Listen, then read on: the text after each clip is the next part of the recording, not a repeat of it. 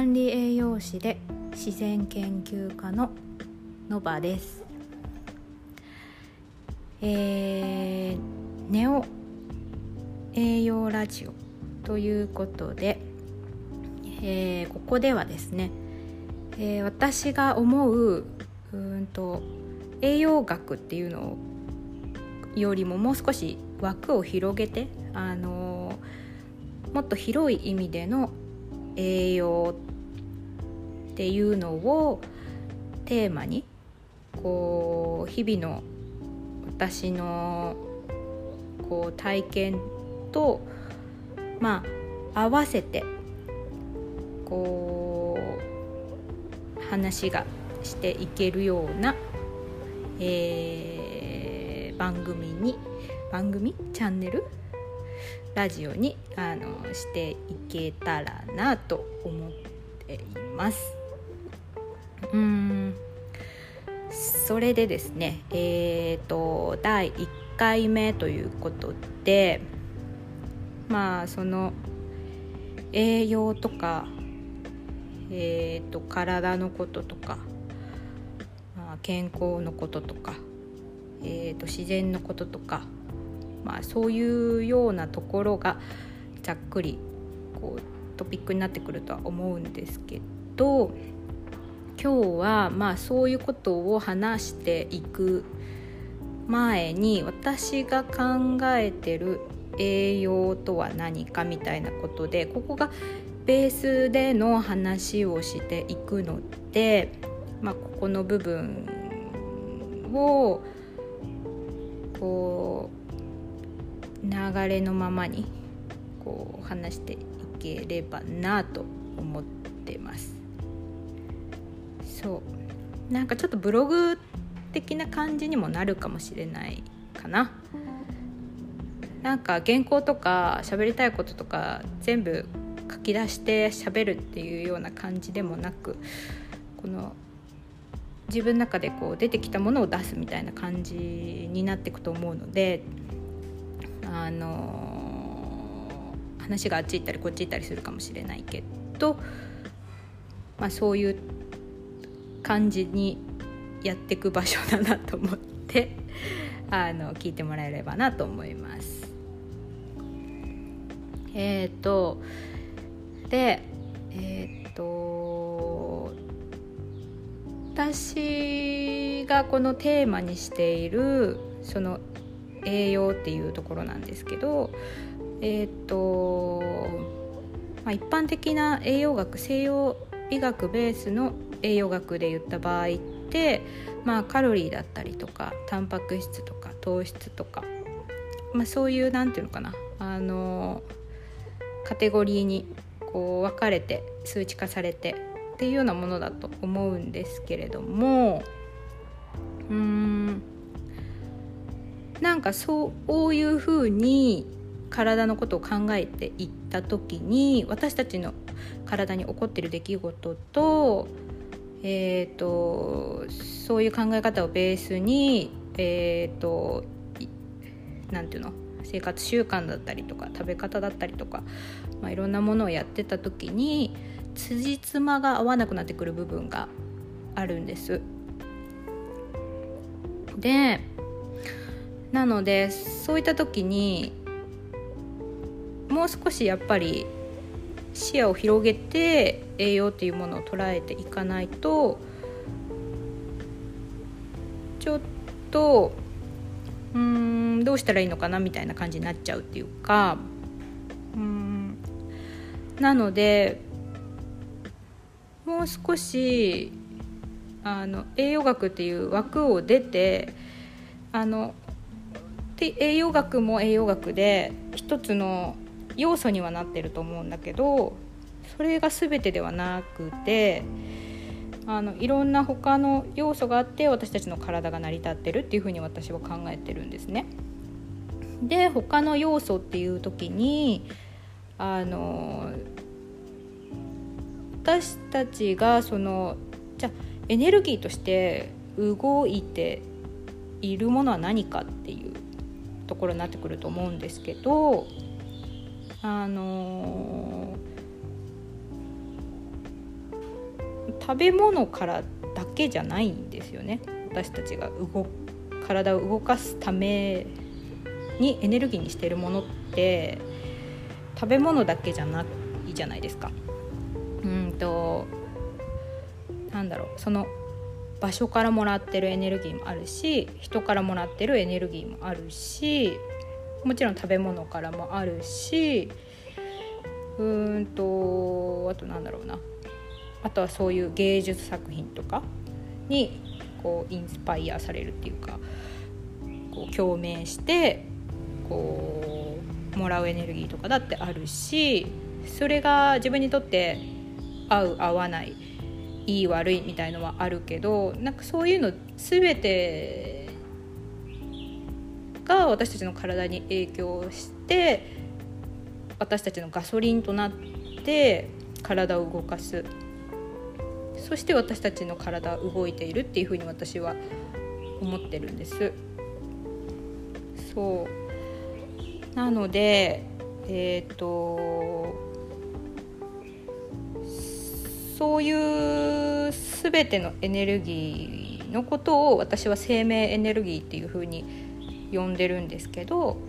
なんかそれがあるから私たちは動けてるっていうのがあると思うんだよね。食べてるものからだけではないし会う人とか本当に自分がいる環境自分がいる部屋、えーと、自然の中にいたら自然からうんとかやっぱ影響を与えてるし影響を受けていてそこにエネルギーが流れてるじゃないですか。そうそういうなんか目に見えないエネルギーだったりとかだけど感じてるものそのうんとないって思っちゃえばないんだけどあるって思ってみると自分の体はそれを感じてたりするんだよね。うんいろんな期間でそれを受け取ったりとかしてるんだよね。そうなので、まあ、そういうものがベースとなって私たちの体っていうのは動いてるなっていうのが私があの栄養ってじゃあ結局何なのって思った時にこう今のところ出てる答えなんです。そうでそれのなんかバランスをとっていくっていうのが健康にもつながってくるし自分のその才能の発掘だったりとか、えーと、パフォーマンス力を上げるとかその何かを作る時の創造性っていうのにも関わってくるしいろんなことに関わってきてるから、まあ、それをあの整えたりとかそのバランスの取り方だったりとかあとは自分がどっちに傾いてるかとかうーんそういうのも自分で分かるようになってくるんだよね自分のことをよく観察してると。それには自分が心地いいポイントってていうのをやっぱり日々の体験の中から自分に認識しなきゃいけないしでそうなった時にその右に傾いてるのか左に傾いてるのかっていうのを自分で認識できるようになってくるの。でそっちに傾いてるんだったらじゃあ左に寄せようって自分で意識してそれを真ん中っていうか自分の一番心地いいところに戻してくることがそうするとできるようになるからそうすると多分心も楽になるし体も楽になってくるみたいな。でエネルギーがこううん溜まってきたらそれを何かを作るっていう想像力アイデアだったりとかその作品だったりとか何か事業だったりとかっていうとこに傾けていくことができるしそうそれにはやっぱり循環してないといけないと思うけどそのエネルギーが。でそのやっぱり一般的なその今現代を生きている人たちこれ本当に分かんないよ。そういう人がいるのか。何て言うの。私が思うその一般的なところね。今のところの。はやっぱりその生命エネルギーみたいなものも小さくなってしまっているしその循環っていうのもすごい滞っちゃってる。からこう何て言うのかな。新たに何かをこううんと何て言うの。それがね体の何かこう不調として出てきたりとかそういうところとかやっぱ心がこう詰まるとか、そういうところにも全部影響してるんじゃないかなっていうふうに思うんだよね。そうでなんか私はいつもその生命エネルギーみたいなものを考えた時にうんとどうなんだろうなそれがやっぱり大きくなれば大きくなるほどその想像していく力になると思うしそれが大きくなって循環してればね大きくなっても循環してないと滞っちゃうからその中のエネルギーが濁っちゃうからやっぱり循環してることも大事でそう。でそこにはやっぱり新しいそのフレッシュな生命エネルギーを入れてあげるっていうことが大事でだから石炭で走る列車みたいな感じで新しい生命エネルギーが石炭だったらそれを入れたらその燃えたエネルギーで機関車が走るしその車輪が回って循環するみたいななんかそんなイメージでもあるんだけどでじゃあその生命エネルギーって何かっていうとその自分がときめくものだったりとかそのうん。それってまあ人にそれぞれだけどさ本当に自分が美味しいと思うものを食べるとか自分が本当に好きなものを使うとか自分がすごく好きな空間にいるとかそういうことで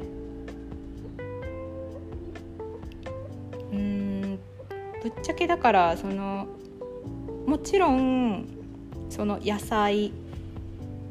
が多くてなんかバランスが取れてるとかなんかその栄養学的に言ってなんていうのほら無農薬のものがいいとかね。そういうのもあるけどやっぱ自分がいいって思ったものを取り入れるっていうところが一番初めいろんな条件というかいろんな場合があると思うけどそれが第一に来るところじゃないかなと思うその生命エネルギーを養うっていう点においたらだから何でもいいんだいいってことよねそう自分がすごくときめくものなら。でだんだん多分感覚が上がっていくと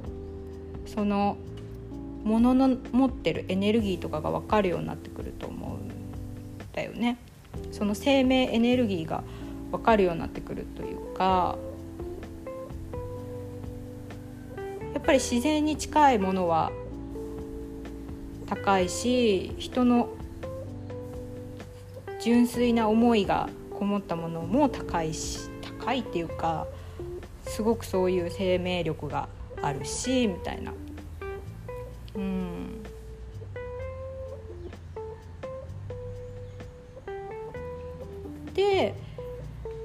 それがやっぱり自分に合ってるか合ってないかっていうのがでも一番大事っていうその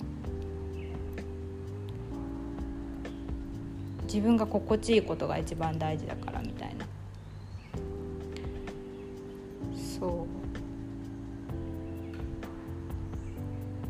う。なんか私たちの体って多分そういう世界観で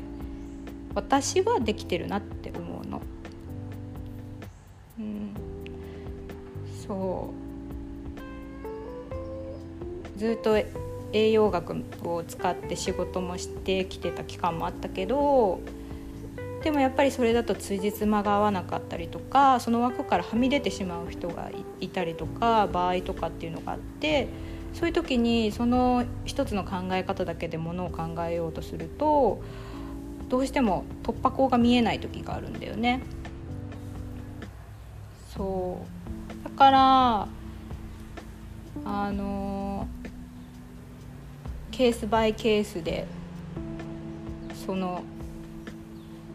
起こってる事態というかケースというかっていうのをやっぱ見ていく必要があるしそれにはやっぱりあの見えないところからの情報だったりっていうのもあの一つのやっぱり同じ質のっていうか同じレベルの情報として扱っていくっていうのが私はすごい大事だなと思うんだよね。そう私たちの体ってすごく精密にできてるしすごく高性能だからその感覚を研ぎ澄ませることによってその感じれること自分が受け取れるものってすごく増えてくるだよね。で昔の人はやっぱりこういう力を使ってそのうんえーと、治療してただろうし薬草の調合だったりとか薬草がどういう、えーと効能があるとかっていうのをやっぱり判断してたんだと思うし。そう。私はもともとその超敏感体質というか感覚がすごい敏感なタイプでだからその薬とか飲んだ時もなんか体の細胞がなんかうわーってなってるとか ふわってなってるって言ってもなんか分かんないかもしれないけどなんだろうな。そう例えばその血流が良くなるような、まあ、腎臓にねあのに作用するような漢方を飲んだとしたらその腎臓が温かくなる感じとかその足に血流が流れていく感じとかそれをなんか飲んだ先から感じたりとかそのあこうななんかすごいことになってるみたいのをすごい体感するっていうか感じたりとかするしそうなこれを飲んだらその体の熱さが引くなとかだか自分の感覚がまあやっぱり普通の人より敏感だっていうのもあってなんかそういうのをすごく自分の中で大事にしてきたしそれによって不定収素とかもすごく多かったんだけどその